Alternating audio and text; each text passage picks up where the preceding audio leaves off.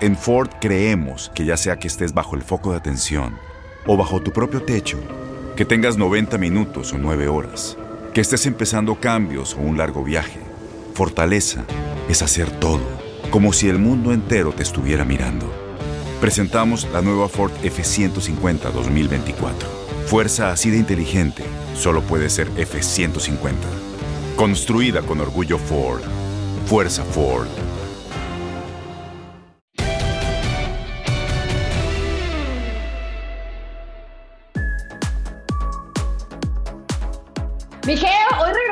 Los invitados futboleros en tus zapatos. No hemos tenido tantos futboleros, pero estamos teniendo uno que respira, padece, nació del fútbol y tuvo una gran carrera como jugador en la Liga MX, en el fútbol mexicano, pero ahora está forjando la de entrenador. Le damos la bienvenida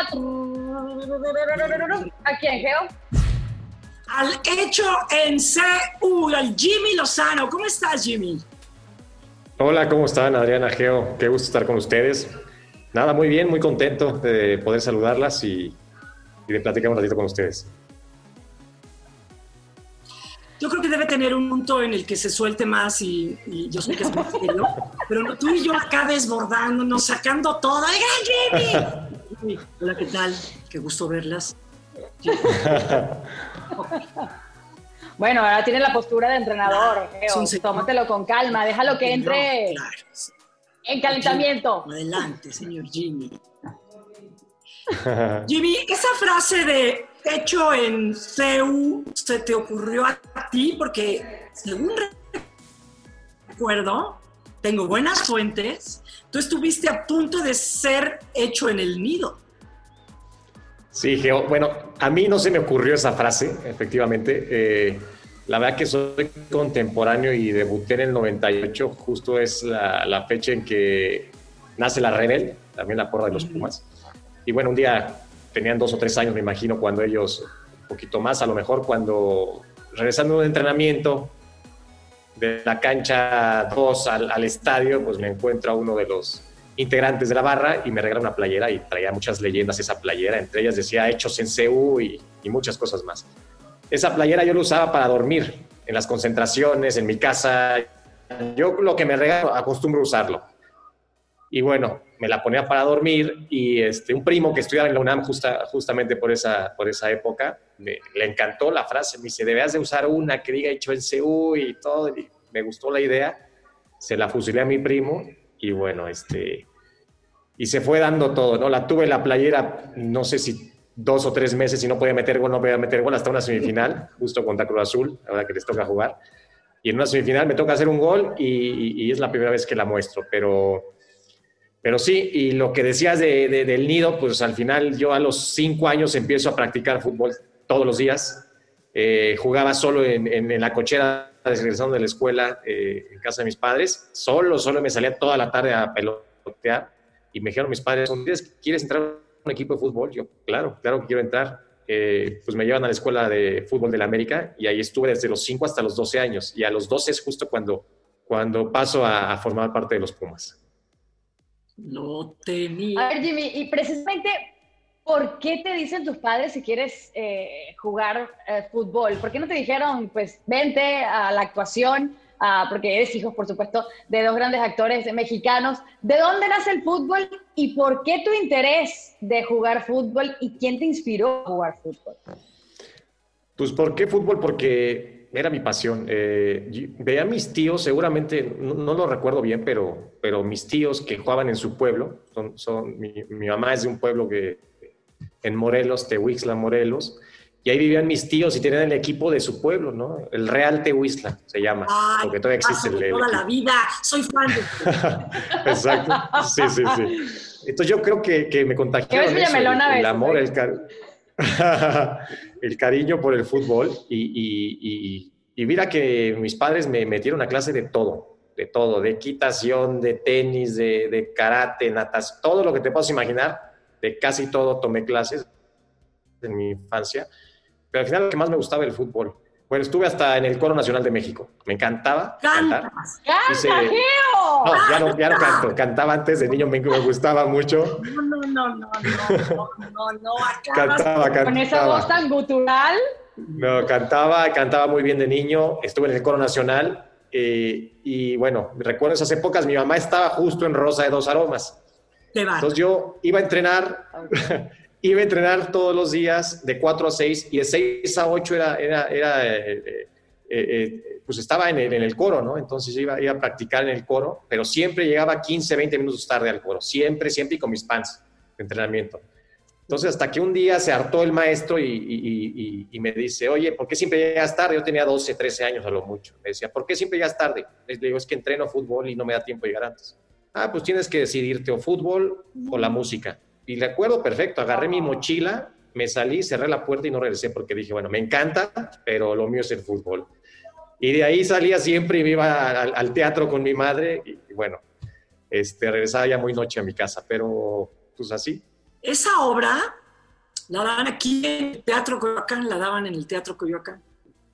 Yo la fui a ver, Adriana, pues como unas ocho veces, porque amaba la actuación de Gina Moret y de Ana Berta Spin. Es, es una historia... ¿Qué edad tenías en esa época?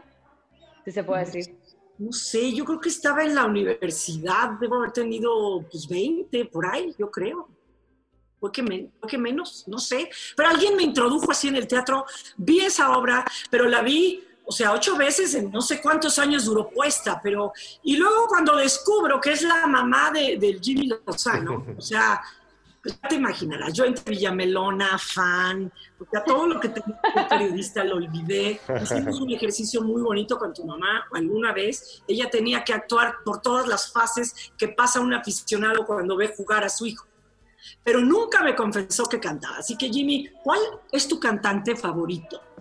¿Y por qué José José? no, me gustaba mucho cantar porque pues, me, gustaba la música. Yo creo que si no me hubiera dedicado, mi deporte favorito sin duda alguna es el fútbol. El tenis me encanta, me encanta. O sea, me hubiera gustado si no, aunque no tengo la altura, pero me hubiera gustado mucho también el tenis. Pero yo creo que si no hubiera sido futbolista me hubiera dedicado a la música. No sé si a sea cantar o componer o algo relacionado, pero me gusta muchísimo la música. Balada, ranchero. No, más, más balada, más pop, más, sí, soy más, más pop, este, tuve mi momento. ¿Cuál es la canción que pide Jimmy Lozano en un karaoke? ¿Cuál es la que pide? Porque la que uno siempre pide en un karaoke es por la que es la que te sabes, con la que más te luces. ¿Cuál pides tú cuando estás en un karaoke con tus amigos?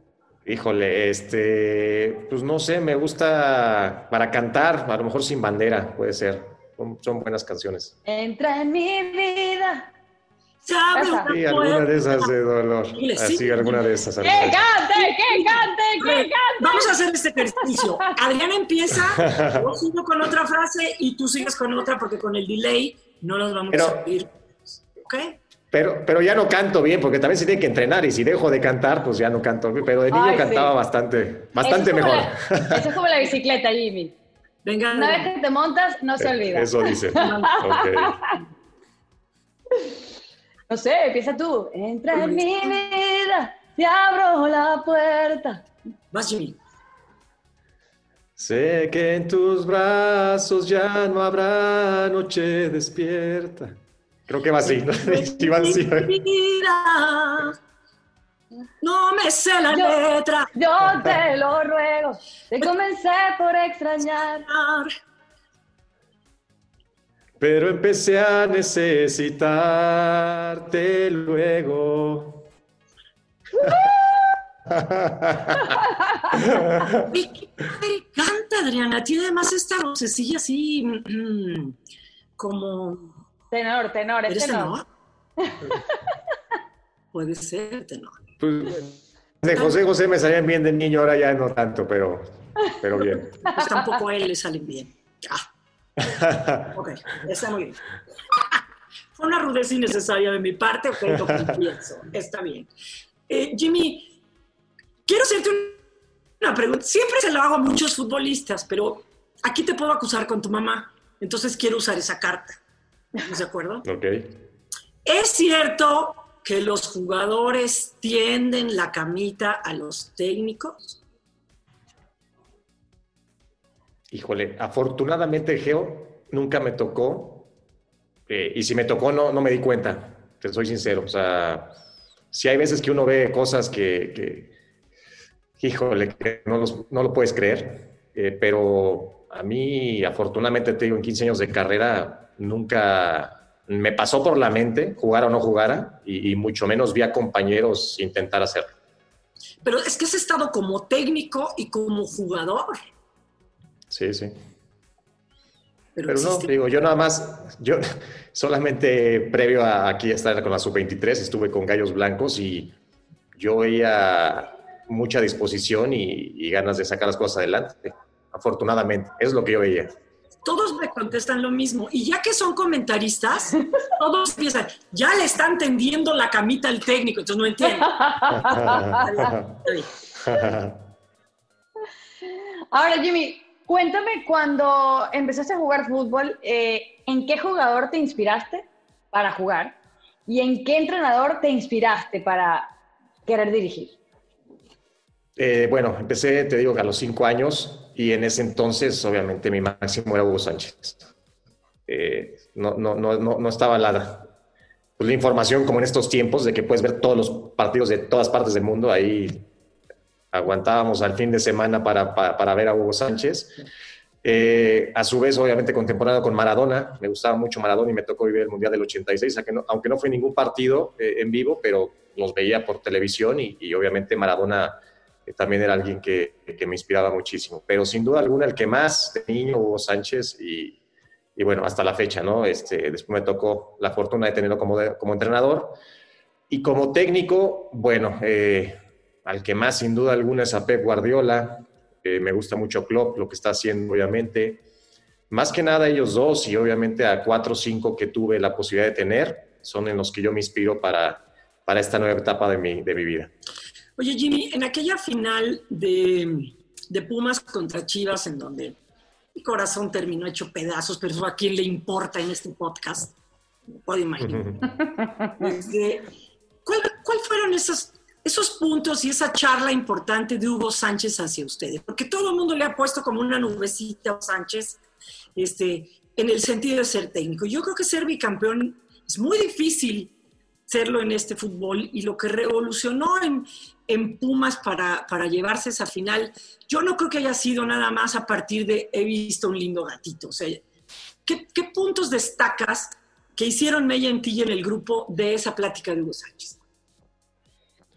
Mira, al final hubo, yo siempre lo he dicho, es, es el mejor técnico que yo tuve, porque a pesar de, ah, bueno, más, más bien, no, no es necesario eh, saber mucho de fútbol, aunque lo, aunque lo sabe, pero es importante eh, ese manejo, esa ambición que te contagia, esa esa seguridad que te da el momento de salir a la cancha y eso lo tenía Hugo Sánchez. Obviamente tienen una gran ventaja estos directores técnicos como él, como Zidane, este, como en su Guardiola, todos estos que fueron grandes figuras del fútbol y que creo que está muy de moda nuevamente con Pirlo, este, con el mismo Arteta este, y muchos más. Creo que lo que lograron, lo que lograron ya les da ese valor agregado a que lo que te digan hay que hacerlo, hay que, o sea, no, no hay ni siquiera el beneficio de la duda, hay que hacerlo porque ellos lo lograron todo. Entonces, Hugo Sánchez llegó a un grupo que yo volteo atrás y veo a Pumas y digo, creo que éramos un buen equipo, pero no sé si éramos las grandes figuras de, de, otros equipos, ¿no? Eh, y al final no lo creemos más que todos, porque Hugo, no, porque Hugo cree en nosotros. Y hace poco hablábamos entre varios eh, de ese bicampeonato y, decía algo Jerry Galindo muy cierto, que Hugo, Hugo llegó a Pumas y él ya había visto la película, ya sabía que íbamos a sacar campeones, él ya sabía que íbamos a sacar campeones y que íbamos a jugar tantas cosas y solamente fue poniendo cada pieza en su lugar y fue manejando al grupo de la mejor manera y, a mi modo de ver, Pumas es uno antes y después de, Hugo Sánchez, ¿no? Este, Pumas es un equipo que, que no necesariamente tiene que jugar bien para ganar partidos, pero que a, la cancha que salga normalmente sabe que, que, puede salir con la victoria. Entonces, algo que me acuerdo mucho de, de, de, ese partido es, este, bueno, eh, la gran seguridad que transmitía cómo, cómo, cómo, cómo estaba convencido, no tenía la más mínima duda de que íbamos a sacar campeones. Entonces, todo lo que hacía lo hacía con una, con una inteligencia, con una seguridad, una certeza que eso el jugador lo huele, el miedo, el peligro lo huele y si tú vas con dudas al vestidor, este, el, jugador es difícil, ¿no? Me tocó estar de ese lado, ahora me toca estar de este y el jugador lo identifica inmediatamente, entonces hay que tener la seguridad y sobre todo ser, ser muy eh, coherente con lo que estás pensando y lo que vas a decir, porque de otra forma creo que el grupo se te puede venir abajo. A ver, Jimmy, ahora tú estando de este lado, eh, en el mismo puesto que en algún momento estuvo Hugo Sánchez, tu ídolo como entrenador y, como, como jugador, ¿qué crees le faltó a Hugo Sánchez para ser exitoso como entrenador de la selección mexicana? Híjole, esos son tantos puntos y no estuve en todo el proceso que, me cuesta trabajo. Creo que Hugo Sánchez eh, al final venía a la selección, si recordamos, de un proceso con, con Ricardo Lavolpe, muy bueno, muy exitoso, pero Ricardo apretaba más, apretaba muchísimo y Hugo al final te daba mucha libertad. Con Hugo empezamos a ver cosas nosotros y todo el fútbol mexicano de de ir a comer en concentración a un restaurante, de ir a cenar previo a un partido a un restaurante, de que te da un permiso de tomarte una copita de vino, es cosas que ni pensarlo en México, ¿no? Ni pensar, porque no tenemos el profesionalismo hasta la fecha que tienen en Europa. Y él nos trataba como grandes figuras y nos lo decía, yo los voy a tratar como, como, como, como las figuras que son y como me gustaba que me trataran a mí. Entonces, creo que al llegar a la selección y pasa mucho, no solamente en el fútbol, sino en la vida, cuando estás tan apretado y te dan la confianza y te, liberan esa presión, pues eh, cuesta trabajo, ¿no? ¿no? No es tan fácil. Entonces, yo creo que fue el factor principal, desde lo poco que estuve con Hugo, desde lo que estuve con Ricardo, que Hugo eh, era una confianza plena al jugador y al ser humano. Entonces, creo que los resultados no se dieron. Eh, también eh, creo que no jugó un poquito a favor este, todo lo que, todo lo que, lo que, los resultados y sobre todo ese último preolímpico que tuvo, que al parecer va a ser mucho más sencillo de lo que fue. Y al final esto es de resultados, ¿no? Si no tienes los resultados que, que, todo el mundo cree que debes de, obtener, se corta por, por, por, la, por, por el técnico y eso todos lo sabemos. O sea, como quien dice, eran risueños y les dio maracas, ¿no? Entonces, ya no. Oye, Jimmy. Es difícil, es difícil, sí. Mucha gente dice que, pues, de las grandes injusticias fue que, la Volpe no llevara a Hugo Sánchez. Y, y pocos se acuerdan que otra de las, no injusticias, pero sí de las gachadas, las chanqueses de la Volpe, fue que un jugador le dio a, la Volpe, puso a la Volpe en otro nivel y fue Jimmy Lozano cuando fueron a jugar a, Centroamérica, das un partidazo y vuelve a ganar México en una plaza que tenía años de no ganar. Y no te lleva al mundial. Te dio la cara después para decirte, me llevo a mi yerno, me llevo a otro, no te llevo a ti. No, sí, le, es el capítulo más triste de mi carrera, sinceramente, y lo he contado muchas veces. ¿Por qué? Porque me preparé pues muchos años. Eh, y fíjate que ahora que estoy acá, Geo, me toca tomar decisiones y, y hay decisiones que, que entiendo, pero sigo sin compartir. No solamente de Ricardo, de muchos técnicos que tuve, ¿no? Eh, me dio la cara, pues sí, nos dio la cara a los tres que nos dejó fuera en esa última lista. Éramos 26, tenían que ir 23 y, al final Israel López, Joel Wiki y yo quedamos fuera en el último partido en el Azteca. Ahí nos dice que no, que no vamos a estar con el, con el equipo, que no están registrados. Este, y bueno, eh, ahí como jugador se te cae el mundo, ¿no? Este, me dolió muchísimo, me costó dos o tres meses, la verdad que volver a a sentir la misma pasión y el amor por el fútbol, ni siquiera por un, por un técnico, por, por el fútbol, porque yo estaba en ese momento en Tigres y yo estaba, no me salía nada, pero porque yo no quería que me saliera nada porque tenía que vivir ese duelo. Yo estaba consciente de eso, de que tenía que vivir y dejarlo pasar y, y obviamente aprender mis lecciones y, y, después afortunadamente tuve otros siete, ocho años pues, que me gustaron mucho, bastante bueno, y, pero sí fue algo difícil, un trago muy, muy amargo y gran parte de lo por lo que quiero ser técnico, Geo, este, Adriana, es digo, por, por ayudarle a los jugadores a cumplir sueños. Ese es mi principal punto. Esto, siempre he tenido la vocación de enseñar porque siempre por equipo agarraba a los chavos y vénganse, vamos a hacer esto, vamos a hacer. Tratar de hacer es el camino más fácil, como algunos lo hicieron conmigo y como me hubiera gustado que algunos otros lo hicieran, no, no solamente como entrenadores, sino como jugadores también. Entonces, ese es mi gran sueño, ayudarles a cumplir muchos sueños. Obviamente también pues alcanzar algunos sueños que no pude lograr como futbolista. Esos son los dos grandes objetivos que tengo como entrenador. soy alguien muy dedicado, muy hasta aferrado, entonces pues, trato de prepararme lo mejor posible para cada oportunidad que se me presente. Y bueno, y, yo quisiera regresar un poquito a, lo que comentaste de, Hugo Sánchez y la relación, eh, el trato quizás que le dio el jugador La golpe y que le da Hugo Sánchez en el proceso después del argentino. Y, mi pregunta sería, porque tu convocatoria, eh, 23 eh, está prácticamente, pues la base de la selección es las Chivas de Guadalajara, un equipo que ha estado envuelto en muchísimas indisciplinas eh, esta temporada y sobre todo un jugador como Alexis Vega. ¿Cómo maneja las indisciplinas eh, el Jimmy Lozano como DT? Sí, bueno, eh, sabemos que son jóvenes, pero, pero hay que, yo creo que a mí, la verdad que poco me gustaba la fiesta. Yo soy muy tranquilo, soy muy de casa y, y, bueno, eh, me cuesta pensar como ellos porque no fue así. Y en su momento me lo decía mi esposa, es que debes dejar de pensar cuando estás en gallos que los jugadores son como tú todos, porque no son como tú y me doy cuenta de eso.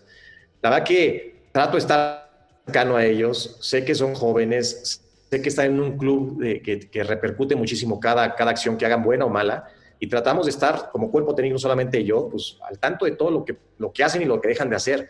Entonces, cuando llegan acá con nosotros a la selección, platicamos mucho con ellos y tratamos de, entenderlos, saber cómo está su vida personal, de, en qué podemos ayudarles. Y, eso le repetimos siempre, no solamente porque seamos cuerpo técnico en ese sentido de una selección. El día que no estemos, pueden contar con nosotros para lo que necesiten, eh, futbolísticamente o personalmente. Entonces, es complicado. Y en Chivas hay tantos jugadores, sí, porque Chivas tiene la necesidad y está haciendo un proyecto muy ambicioso con gente muy joven. Hace, no sé, año y medio, eh, pues había tres, cuatro. Ahora regresaron a Macías, compraron a, Alexis, compraron al Canelo, compran a varios jugadores que, desde el principio estaban en un proceso con nosotros. Entonces, a Calderón, a muchos, ¿no? Que dan la edad para jugar eh, eh, en, esta, en esta categoría.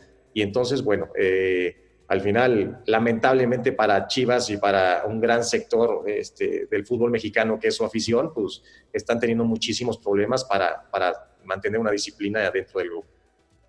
¿No les da flojera como técnicos tener que ser nanas de los jugadores? Es complicado, sí es complicado. Eh, creo que en esta profesión, si no maduras rápido, dejas así oportunidades que no regresan. Y yo lo veo así y, todos, ¿eh? no, no, no, no unos más que otros, porque al final empiezas a, empiezas a ganar dinero mucho antes que, que con los compañeros que, que, ibas a la secundaria, a la misma prepa, empiezas a tener otras responsabilidades y, bueno, hay que asumirlo y hay que ser responsable de todo lo que, lo, que, lo que estás generando. Entonces hay que madurar, hay que saber que para todo hay tiempo, que si te gusta salir, bueno, hay que hacerlo eh, en los mejores términos posibles y, después eh, entregarte al máximo a la profesión. A ver, Jimmy, eh, prepararse, por supuesto, para ese preolímpico de la CONCACAF. ¿Cómo ves a tus rivales? Un Estados Unidos eh, que acaba de presentar una, una, convocatoria con la selección mayor, 23 jugadores eh, disputando minutos eh, en equipos europeos y en equipos competitivos en las mejores ligas europeas. ¿Cómo ves a Team USA en lo que va a ser el preolímpico y cómo ves a tus demás rivales de la zona? Sí, fuerte, sin duda alguna. En el papel, Estados Unidos el más fuerte de todos, nos toca estar en el mismo grupo. muchísimos jugadores. Ahora han tenido la fortuna de salir muy jóvenes, de ir a buenos equipos, eh, de tener minutos. Eh, entonces, eso es importantísimo para cualquier país y sobre todo eh, en nuestra zona, en CONCACAF. mientras más jugadores tengamos en esos equipos jugando y participando en estos torneos y entrenando de la mejor forma posible como lo hacen ellos, pues siempre va a ser bienvenido. Después Costa Rica, pues es un rival siempre difícil, ¿no?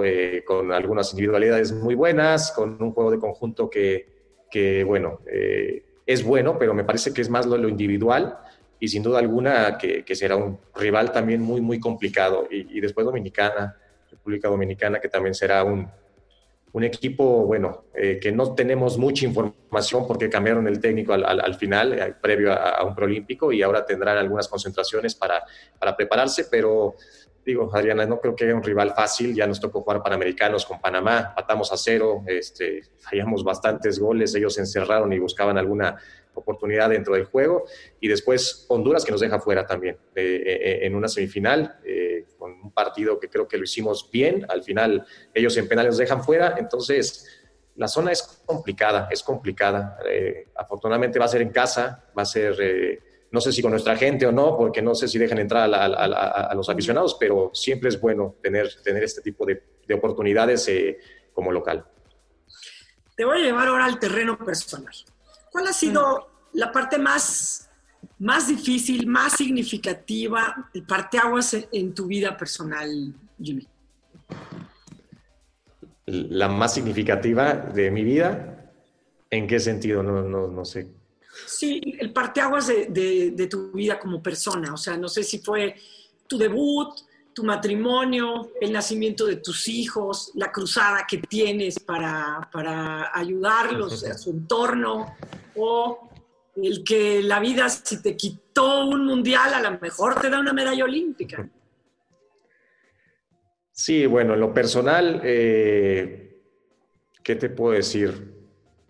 Sin duda alguna el fútbol. El fútbol es mi vida. Eh, yo creo que esas dos partes, la familia y el fútbol, y la familia, te digo, eh, como que en parte, ¿no? De niños tener a, mis padres, no es porque no los tenga ahora, pero el, crecer y, y, el ser apoyado cabalmente por mis padres para lograr un sueño, Después, obviamente, el poder jugar en primera división es un sueño que tuve desde que tengo uso de razón.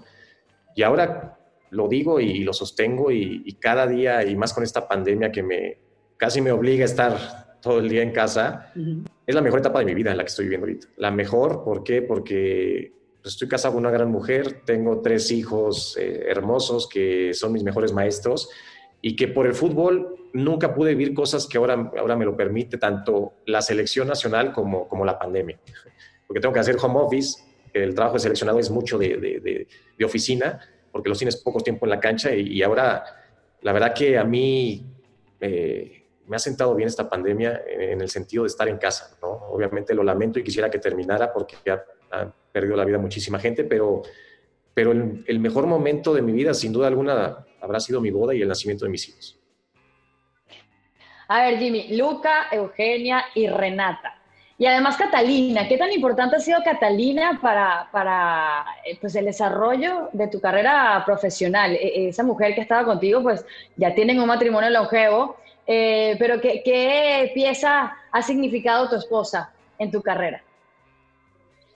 Importantísimo, porque bueno, la conozco cuando voy a jugar a Tigres y, en Tigres creo que es el equipo donde, donde pues, mm, no me fue tan bien, por decirlo de alguna manera. Pumas, Cruz Azul, Morelia mismo, en Celaya fui muy joven, pero creo que en Tigres eh, había una gran expectativa y, después hubo mucha turbulencia en, esos cinco torneos que estuve, mucha inestabilidad, no turbulencia, inestabilidad hubo ¿no? en, el proceso que estuve ahí. Entonces, eh, Katy es, es lo más importante, es mi mejor amiga, es mi pareja, es mi apoyo, es mi soporte, es la... Es muy, como buena norteña, es muy, muy franca. Si estoy mal, me lo dice, no, no, no, no, no, se, no se guarda nada, no me solapa nada. Entonces, eh, es, una crítica fuerte que tengo en casa, pero me encanta, me encanta, porque necesito que las cosas me las digan como son, no, no como las quiero escuchar. Y después, bueno, está ella también con sus proyectos, trato de apoyarla. No creo que la apoye de la misma manera como ella lo hace conmigo, porque les digo que a veces me, clavo tanto en lo mío que, que dejo de ver a, a, un lado con ella, pero, pero está haciendo cosas impresionantes, ¿no? Cosas que, que, sé que las va a lograr porque lo que quiere, lo, lo que se propone, lo, lo, lo, alcanza. Entonces, es un gran soporte, es una gran motivación y la verdad que la amo y, y sobre todo la admiro muchísimo. Amo al Jimmy Lozano. Así. Jimmy Lozano así. Oye, Jimmy, si, si tú hubieses nacido mujer, vamos a imaginar así, ¿ok? Jimmy Lozano, mujer. Muy fea, para empezar. no hay mujer fea. tiene buen cuerpo, es sana, es eh, ¿Qué deporte crees que hubieras jugado y cómo crees que, que te hubiera gustado eh, ¿qué sello te hubiera gustado dejar? Ha sido mujer, creo que hubiera jugado tenis. Porque el fútbol creo que en esos tiempos no, no ha estado tan, tan desarrollado, el femenil. el tenis les comento que, era algo que, me, me, sigue gustando muchísimo y lo veo, pero, pero yo creo que el tenis, hubiera sido tenista y, y qué, qué sello me hubiera gustado dejar, pues el que, el que me el que todo es posible, en el que si te lo propones y si trabajas fuerte, tus sueños se, se logran. Yo creo que ese, ese sueño. Pensé que decir ganarle Wimbledon a quién te hubiera tocado la No, sí, claro. ¿A quién me hubiera tocado? ¿Cuántos años tienes? Yo 42. Hingis, le hubiera tocado Hingis. No, le tocado Steffi. Kleister. Y era más o menos de tu mismo tamaño, las dos. Jimmy, Cuéntanos un poquito de lo que estabas hablando de, Catalina y los proyectos que tiene. Y, y, en 2019 creo que lanzó un proyecto muy bello que se llama Mi hermano Luca. Cuéntanos un poquito qué significa Mi hermano Luca eh, y, lo que ustedes quieren llegar a, tanta gente para mandar un mensaje tan importante como el que están haciendo. Sí, mi hermano Luca, bueno, al final es un, eh, empieza con un cuento infantil. Eh, y lo hace mi esposa pensando en que nuestra hija Eugenia que a cierta edad empezó a preguntar que por qué su hermano Luca tiene autismo y ella no, y ciertas preguntas que ella, pues algunas se las sabía responder y, sabía darse a entender y otras no. Entonces él hizo más fácil hacer un cuento y poder dar este mensaje no solamente a, nuestra hija, sino a, millones de padres y, obviamente de personas en el mundo. Entonces mi hermano Luca nace de ese, de ese cuento, de, de, ese, de ese cuento infantil. Después es muy aventada mi esposa, quería hacer una película y y, me comentaba y quiere hacer la película y todo, y le dije, bueno, ¿por qué no vamos con calma y haces un corto? Es un corto, pues es más chiquito, creo que va a ser más fácil, no tengo ni idea, pero más económico y más fácil. Entonces hice un corto animado del mismo nombre, mi hermano Luca, se ha presentado en muchísimos, este, en muchísimos eh, festivales. Eh, ahora está, a déjame decirlo bien, está seleccionada para el Oscar, más no nominada. O sea, cumplió con los requisitos para ser seleccionada para los Oscars. Ahora falta la nominación. Entonces, eh, es, un es un corto que yo lo veo y, lloro, y lo he visto miles de veces. Fuimos a, a, Inglaterra a verlo en un festival, hemos ido a Estados Unidos a muchísimas ciudades a verlo, y es, es muy lindo, es muy lindo, porque al final el mensaje es, es este, no les quiero decir de qué trata para que lo vean, está en, eh, bueno, no, sé si puedo decir este, publicidad, pero mejor no digo, después les comento. Pero es un corto muy bonito. Tú di lo que quieras. Ah, bueno, en, en, Click de Cinépolis, en Click de Cinépolis está. Está muy lindo, la verdad que es muy, muy lindo, eh, tiene un gran mensaje. Eh, me parece que tuvo dos segundos lugares, no ganó en ninguno, pero tuvo dos segundos lugares. Pero al final era, yo las veces que me tocó ir con ella a acompañarla, es es del que más hablaban porque, porque el mensaje es hermoso, el mensaje es hermoso y, la verdad que es lo que quiere hacer mi esposa, dejar una huella y ayudar a tanta gente que, que, vivimos todos los días con esto, que, para mí no es un problema, es una bendición lo que tengo con, con mi hijo, pero que hay mucha gente que no tiene la posibilidad ni económica ni, y, los grados de autismo son, son, son enormes, que, bueno, hay veces que, que, nos ha tocado ver a familias que, que sí sufren mucho. Entonces, ese es el mensaje, ¿no? Que, se puede, que, que hay formas de ver las cosas, que no están solos, que, entre todos podemos ayudarnos y, hacer de un mundo eh, más inclusivo y mucho mejor.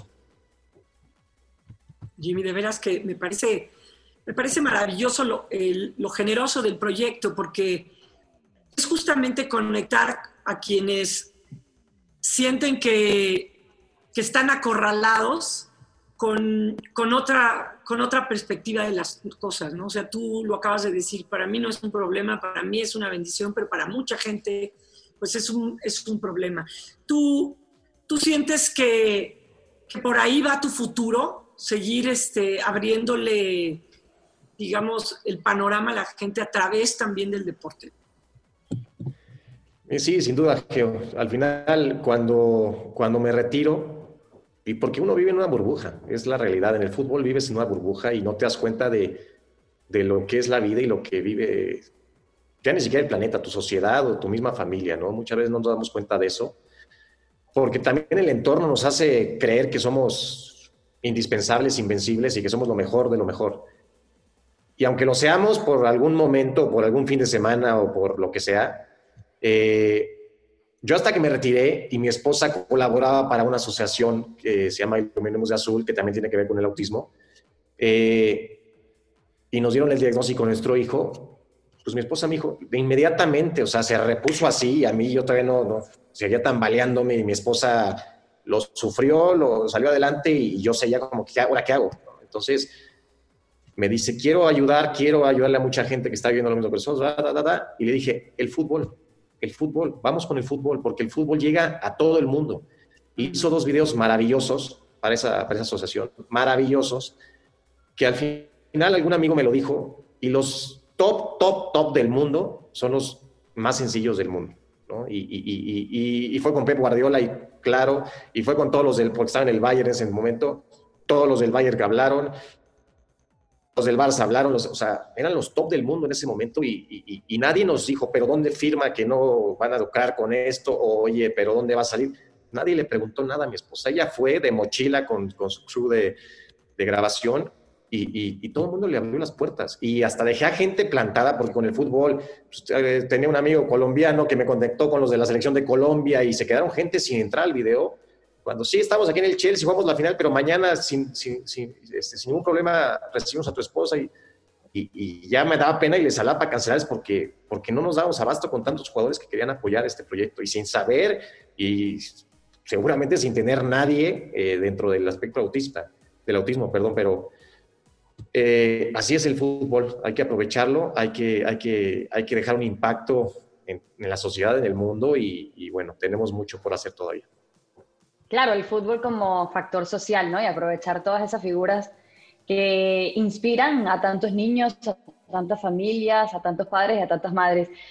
Tú dijiste algo que, me gustó muchísimo. Eh, son mis tres maestros, tanto Luca como Eu y como Renata. ¿Qué has aprendido de cada uno? ¿Qué, has aprendido de Luca? ¿Qué has aprendido de Eu? ¿Y qué has aprendido de Renata?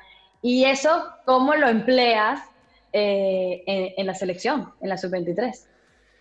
Bueno, eh, vamos por orden. Luca, ¿qué nos soporta Luca? Que le hables en negativo. Y en México, por lo menos, todo lo hablamos en negativo. ¿Y, ¿qué, me refiero?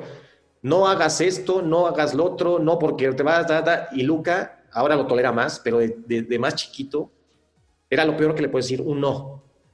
Y, y creo que eso lo sigo haciendo, pero mucho menos veo a mi mamá, pues ahí y digo, pues es la vieja escuela, igual que nosotros, ¿no? Y aprendimos de los padres y, y, las indicaciones, no sé si en todo el mundo, pero en México son no esto y la orden, no lo otro. Y entonces, eso es algo que trato de cambiar todos los días, porque me lo ha enseñado él, que, que, está mal.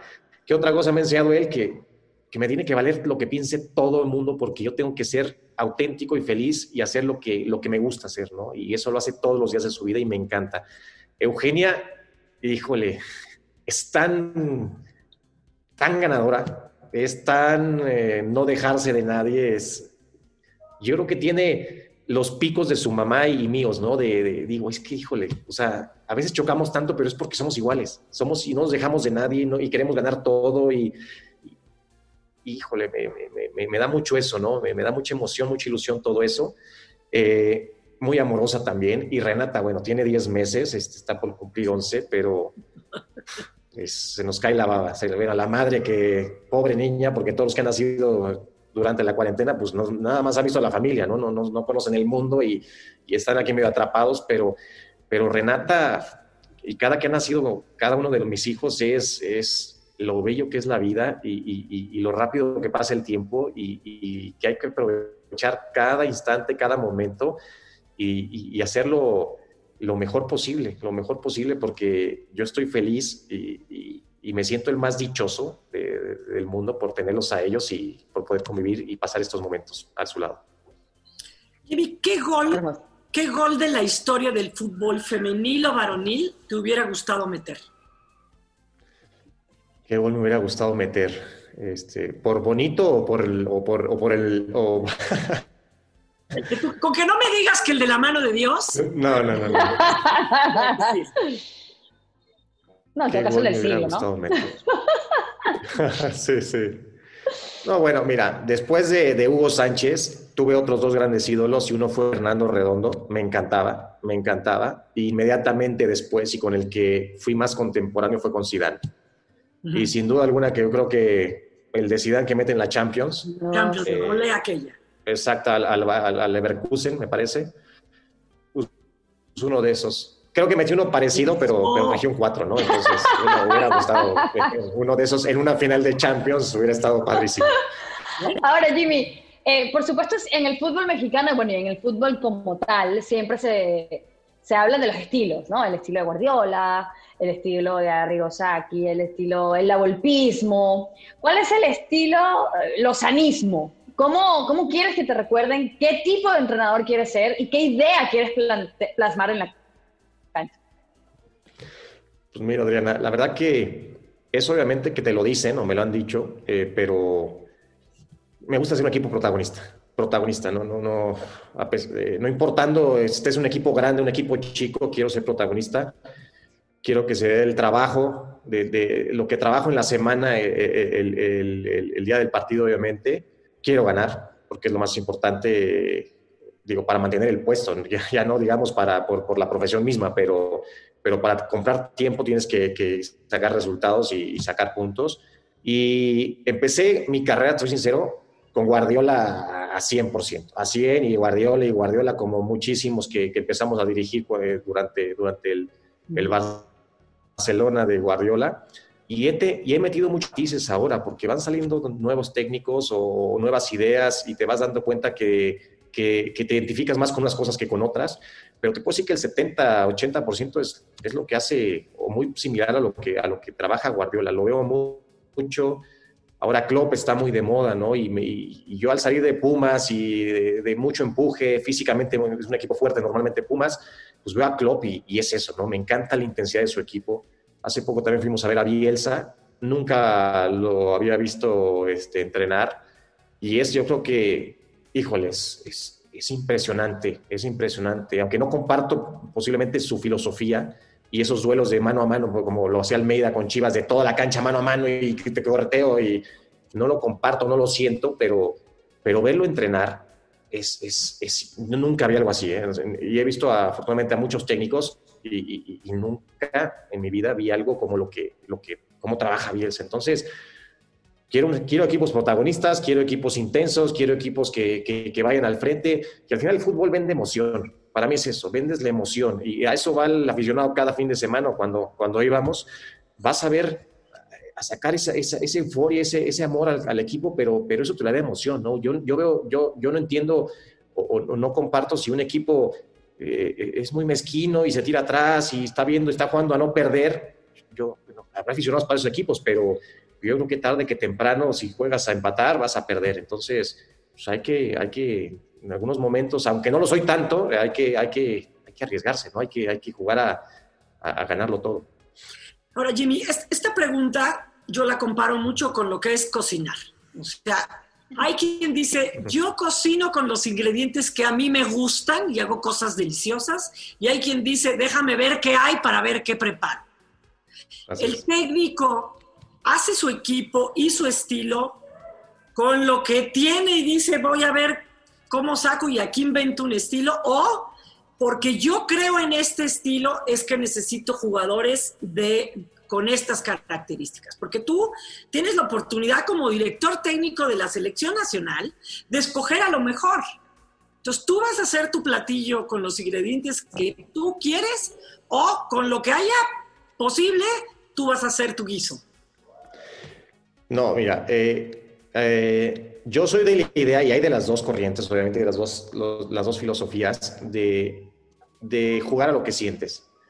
Eh, a lo mejor tienes que, que, cambiar ciertas cosas dependiendo del plantel que, que, que, en ese momento tienes, pero, pero una selección, la gran ventaja, como lo acabas de decir, es que puedes escoger, ¿no? Y tú vas a escoger lo que, lo que mejor le quede a tu platillo.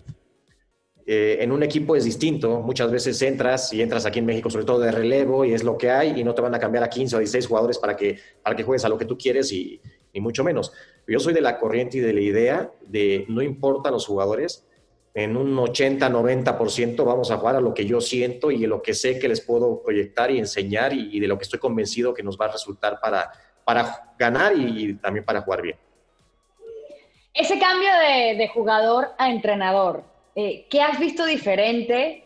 Eh, cuando decidiste pues dar ese paso y decir, ahora soy entrenador, ahora estoy viendo la cosa eh, desde otro punto de vista? ¿Qué te encontraste para, para darte cuenta que quitarte ese, esa, esa faceta de jugador y ya ponerte la de entrenador y sobre todo en la federación? Bueno, ¿qué, qué, de qué me di cuenta? Que todo era muy fácil de jugador. Eso es lo primero que me di cuenta, de que de jugador al final tienes que preocuparte por tú estar bien, por tú descansar bien, por tú comer bien, por pelearte un puesto seguramente con algún compañero, pero era, era cosa simple, simple. Ahora como entrenador tienes que, ver muchísimas cosas, ver por veintitantos jugadores, tratar de tenerlos a todos lo mejor posible, sobre todo en un nivel em, eh, competitivo aceptable. Eh, pues en este caso en la federación, pues hay mucho, mucha comunicación afortunadamente con Gerardo Martino, tenemos que ver qué jugadores va a llevar él, qué jugadores llevo yo, muchas cosas. Eh, la verdad que el cambio, híjole, creo que no me costó tanto, Ariana, porque tres, cuatro años antes de mi retiro, yo tenía claro lo que quería y, quería ser entrenador. Entonces, eh, siempre me he considerado alguien muy analítico, este, que está viendo mucho lo que está pasando a mi alrededor y eso creo que también me ayudó mucho a absorber, sobre todo en mis últimos técnicos, eh, las cosas que, que, yo quería hacer cuando, cuando dejara de ser jugador y las que, y las que no. Pero te soy sincero, creo que no me costó tanto. Ahora cuesta, ¿qué me ha costado? Y sobre todo, ¿qué, qué me pudo haber costado en Gallos?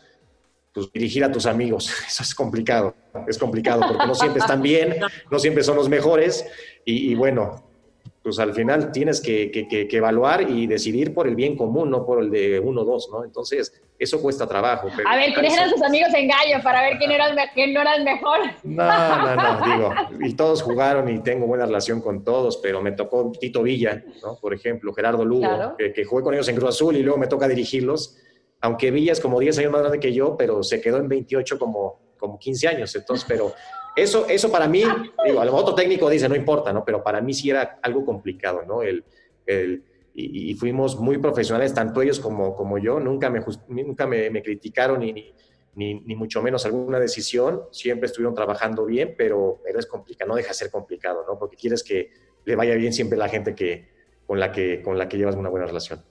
Eres, bueno de Buenolandia. Bueno, cambio de juego, lo personal. A ver, como pareja, ¿ok? ¿Cuál es tu atributo más destacable? Lo que dirías, caray, vean lo que soy. ¿Y cuál es tu peor defecto? Atributo, híjole. Nada más porque está mi esposa en otra llamada porque le iba a preguntar, pero no, no, tú debes saberlo. Luego lo vamos a corroborar con ella, pero tú debes decir, oye, esto es de lo que me siento orgulloso yo como pareja. Como pareja, ¿qué será? Pues no, no sé si como pareja, pero creo que soy alguien muy eh, leal, noble. Me considero alguien leal, alguien noble y franco. O sea, y soy familiar, digo, sí, sí, sí, sí, por eso Catalina es mi esposa, porque creo que coincidimos en eso, ¿no? No soy alguien de que ya voy con mis amigos o voy acá o esa. No me gusta mucho salir y, casi nunca me ha gustado. Entonces creo que eso puede ser, o creo que es lo que le puede atraer. Lo que no, lo que no soy bueno es híjole, este... Puede ser desde roncar, dejar la taza del baño arriba, ser gritón, lo que sea. Yo, yo, yo creo que, puede ser, eh, no soy bueno eh, o me cuesta mucho trabajo. Eh, creo que soy buen oyente, pero, pero no soy bueno en el diálogo de, en pareja, te digo, de, uno a uno, eso me cuesta, me cuesta trabajo. y ahora que, es curioso porque ahora que, que, tengo a Luca, digo, también cómo, cómo tengo tanto, tanto de él, ¿no? Y tantos rasgos de, del espectro también, que digo, es que mi, mi cerebro también es, bueno, para, para hacerse las fáciles, o sea, antes vivía en un departamento y, y, si llego y se baja el vecino, prefiero esperarme a que se vaya para, para no hacer plática, o sea, no me gusta. O sea, sí, es raro, raro, pero, pero eso me refiero, ¿no? Eh, no tengo muchos amigos, ni, ni, siquiera busco tener muchos porque, porque me cuesta esa, esa sociabilidad, me cuesta mucho trabajo. Digo, aquí es una entrevista y, trato de ser respetuoso y cordial porque así soy y me nace, pero, pero sí, yo acercarme a ser tu amigo, creo que nunca lo, lo veremos. ojalá, que el, ojalá que el vecino no vea el podcast, ¿eh? Oye, Adriana, ¿y cuál, cuál es, cuál es tu, tu, defecto como pareja, Adriana? ¿El mío? Sí, ya que está. Yo, ay, yo soy muy terca, muy, muy terca. Mm. Muy terca. ¿Eres Tauro? Eh, ah, ¿sí eres Tauro? No, yo soy Leo. Yo soy Tauro y soy muy terca, soy súper, súper aferrada. No, yo soy súper también súper aferrada y, me cuesta dar mi brazo a torcer. Mm. Pero, bueno, pero bueno, eso, eso a veces es positivo también en cualquier relación. Yo soy bastante barco. Puedo, puede ser que eso sea algo bueno. Hasta siempre estoy como de buen humor y soy barco, pero sí soy muy aferrada. Digo, no me preguntaron, pero es, es bueno que lo vayan Que lo sepan. Jimmy, antes de despedirnos, me ha encantado la plática contigo. Eh, de verdad, sabes que siempre he tenido un respeto muy grande por tu carrera. Creo que esta es la segunda vez que te hago una entrevista así tan, tan larga y que tomamos tantos temas relacionados al fútbol, por supuesto, y a tu vida que, que tu historia es inspiradora y de verdad que yo te deseo el mejor de los éxitos eh, con la selección mexicana sub-23 y sí me gustaría preguntarte, ¿cómo manejas las redes sociales? Porque eres uno de los entrenadores de la selección que está muy activo pues, en redes. A lo mejor no haces reels y no haces stories, pero siempre pones un post, eh, pones a tu familia, eh, siempre de por medio. Nos muestras otra cara de Jimmy Lozano. ¿Cómo manejar las redes sociales y qué crees eh, ha beneficiado a los jugadores y a las carreras de los jugadores y qué les ha afectado?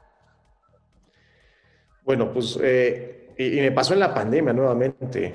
Empecé a hacer mucho ejercicio. Siempre, nunca dejé de hacerlo, pero empecé a hacer mucho, mucho, mucho. Eh, me empecé a parar mucho más temprano para hacer ejercicio y luego después tener todo el día para, para trabajar y para mis hijos, obviamente.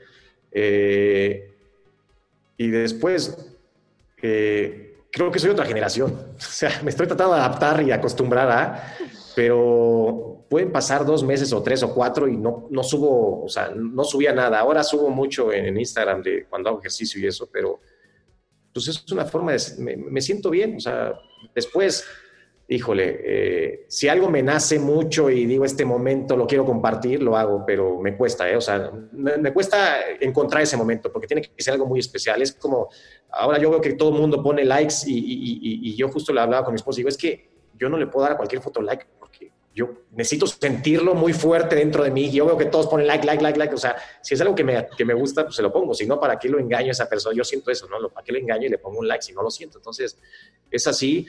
Pues obviamente es, es un arma de dos filos. Eh, si, lo sabes utilizar, creo que te puede, te puede traer muchísimos beneficios y al revés, ¿no? Este, ya lo vimos, hasta hablábamos de las chivas y ya vimos en qué acabaron algunas fotos también de algunos jugadores. Entonces, eh, creo que sabiéndolo utilizar, es el mundo en el que vivimos, es la actualidad y, bueno, creo que la gente también se ilusiona y se emociona y, te agradece el que puedas compartir momentos tan, tan, tan lindos y, bonitos con ellos. Si no sabemos si es, un arma de dos filos o es una rosa de dos aromas, digo. Oye, ok, nuestros mejores invitados, les damos la oportunidad de que nos haga una pregunta a Adriana y una pregunta a mí. Nosotros tenemos la libertad de contestártela o no, no, me siento. Así que puedes hacer uso de tu carta, dispara Margot. A ver, Geo, ¿qué te hubiera gustado ser? ¿O qué, te, qué, te, qué, qué, querías ser de, de, de niña? ¿Cuál era tu mayor sueño de niña? Quiero ser esto. Yo quería ir a competir a unos Juegos Olímpicos. ¿En qué especialidad? En voleibol. Quería ir a unos Juegos Olímpicos compitiendo en voleibol. No lo logré, pero fui a unos Juegos Olímpicos a comentar voleibol, así que, pues de alguna manera, este, siempre he dicho que a mí Dios me da el empate. muy bien, muy bien. Muy buena, muy buena. A ver, venga. A ver, Adriana. A ver. Ay, mamá. Eh, Jimmy, algo picoso. no, no, no. A ver, eh, pues. Ay, Adriana, a ver. ¿Qué, ¿Qué le dirías a Adriana Monsalve con 10 años de edad? Qué buena pregunta. ¿Qué le diría? Le diría que tenga confianza en ella misma, que nunca deje que nadie le, diga que no, que no puede hacer algo. Eh, le diría que, que, ella va a conseguir muchas cosas y que todo lo que se proponga, a pesar de, de todos los obstáculos, los va a superar y va a, poder inspirar a muchísima gente. Que tenga confianza, que tenga confianza en ella, que, que todo lo que quiera va a llegar. ¡Qué bonito! ¡Ay, no! El maestro Jimmy. Jimmy, me encantó nuevamente haberte entrevistado. Muchísimo éxito, que los objetivos se cumplan con esta selección sub-23. Eh, tienes mucho material, tienes mucha eh, materia prima para poder trabajar y hacer un buen grupo, que se den los resultados para que te quedes más tiempo, por supuesto, eh, como entrenador. Muchas gracias, Adriana. Este, sin duda alguna, me, encantó. Me encantó hablar con ustedes. También estoy muy, muy contento. Ahí soltamos algunas cosas personales también que, que, que me gusta, me gusta, me gusta también que la gente pues, sepa de nosotros un poquito más. Eh, y bueno, ya estamos aquí a la orden, estamos trabajando muy fuerte, muy fuerte en este proyecto, estoy muy ilusionado, muy emocionado. Este, yo también alguna vez tuve el mismo sueño que tú, Geo, de, estar en los Juegos Olímpicos, no pude y, y, estoy tratando de empatarle a Dios también, empatarle desde, este lado. Claro, claro que sí, me da mucho gusto haber sido parte de, de presentarle a la gente en manos de quién está nuestro equipo olímpico, en manos de quién están nuestros mexicanos. Te voy a pedir un último favor, ponles horas extra de tiro a gol, desgraciados. No, les da por fallar unas que me quiero morir. Así que, Jimmy, muchísimas gracias. Te, queremos mucho, te queremos bien. Eres, eres, eres un gran ser humano. Muchas gracias. Gracias a ustedes. Muchísimas gracias por la invitación. Por el momento, Keo González, Jimmy Lozano y La Monsalve, estamos out.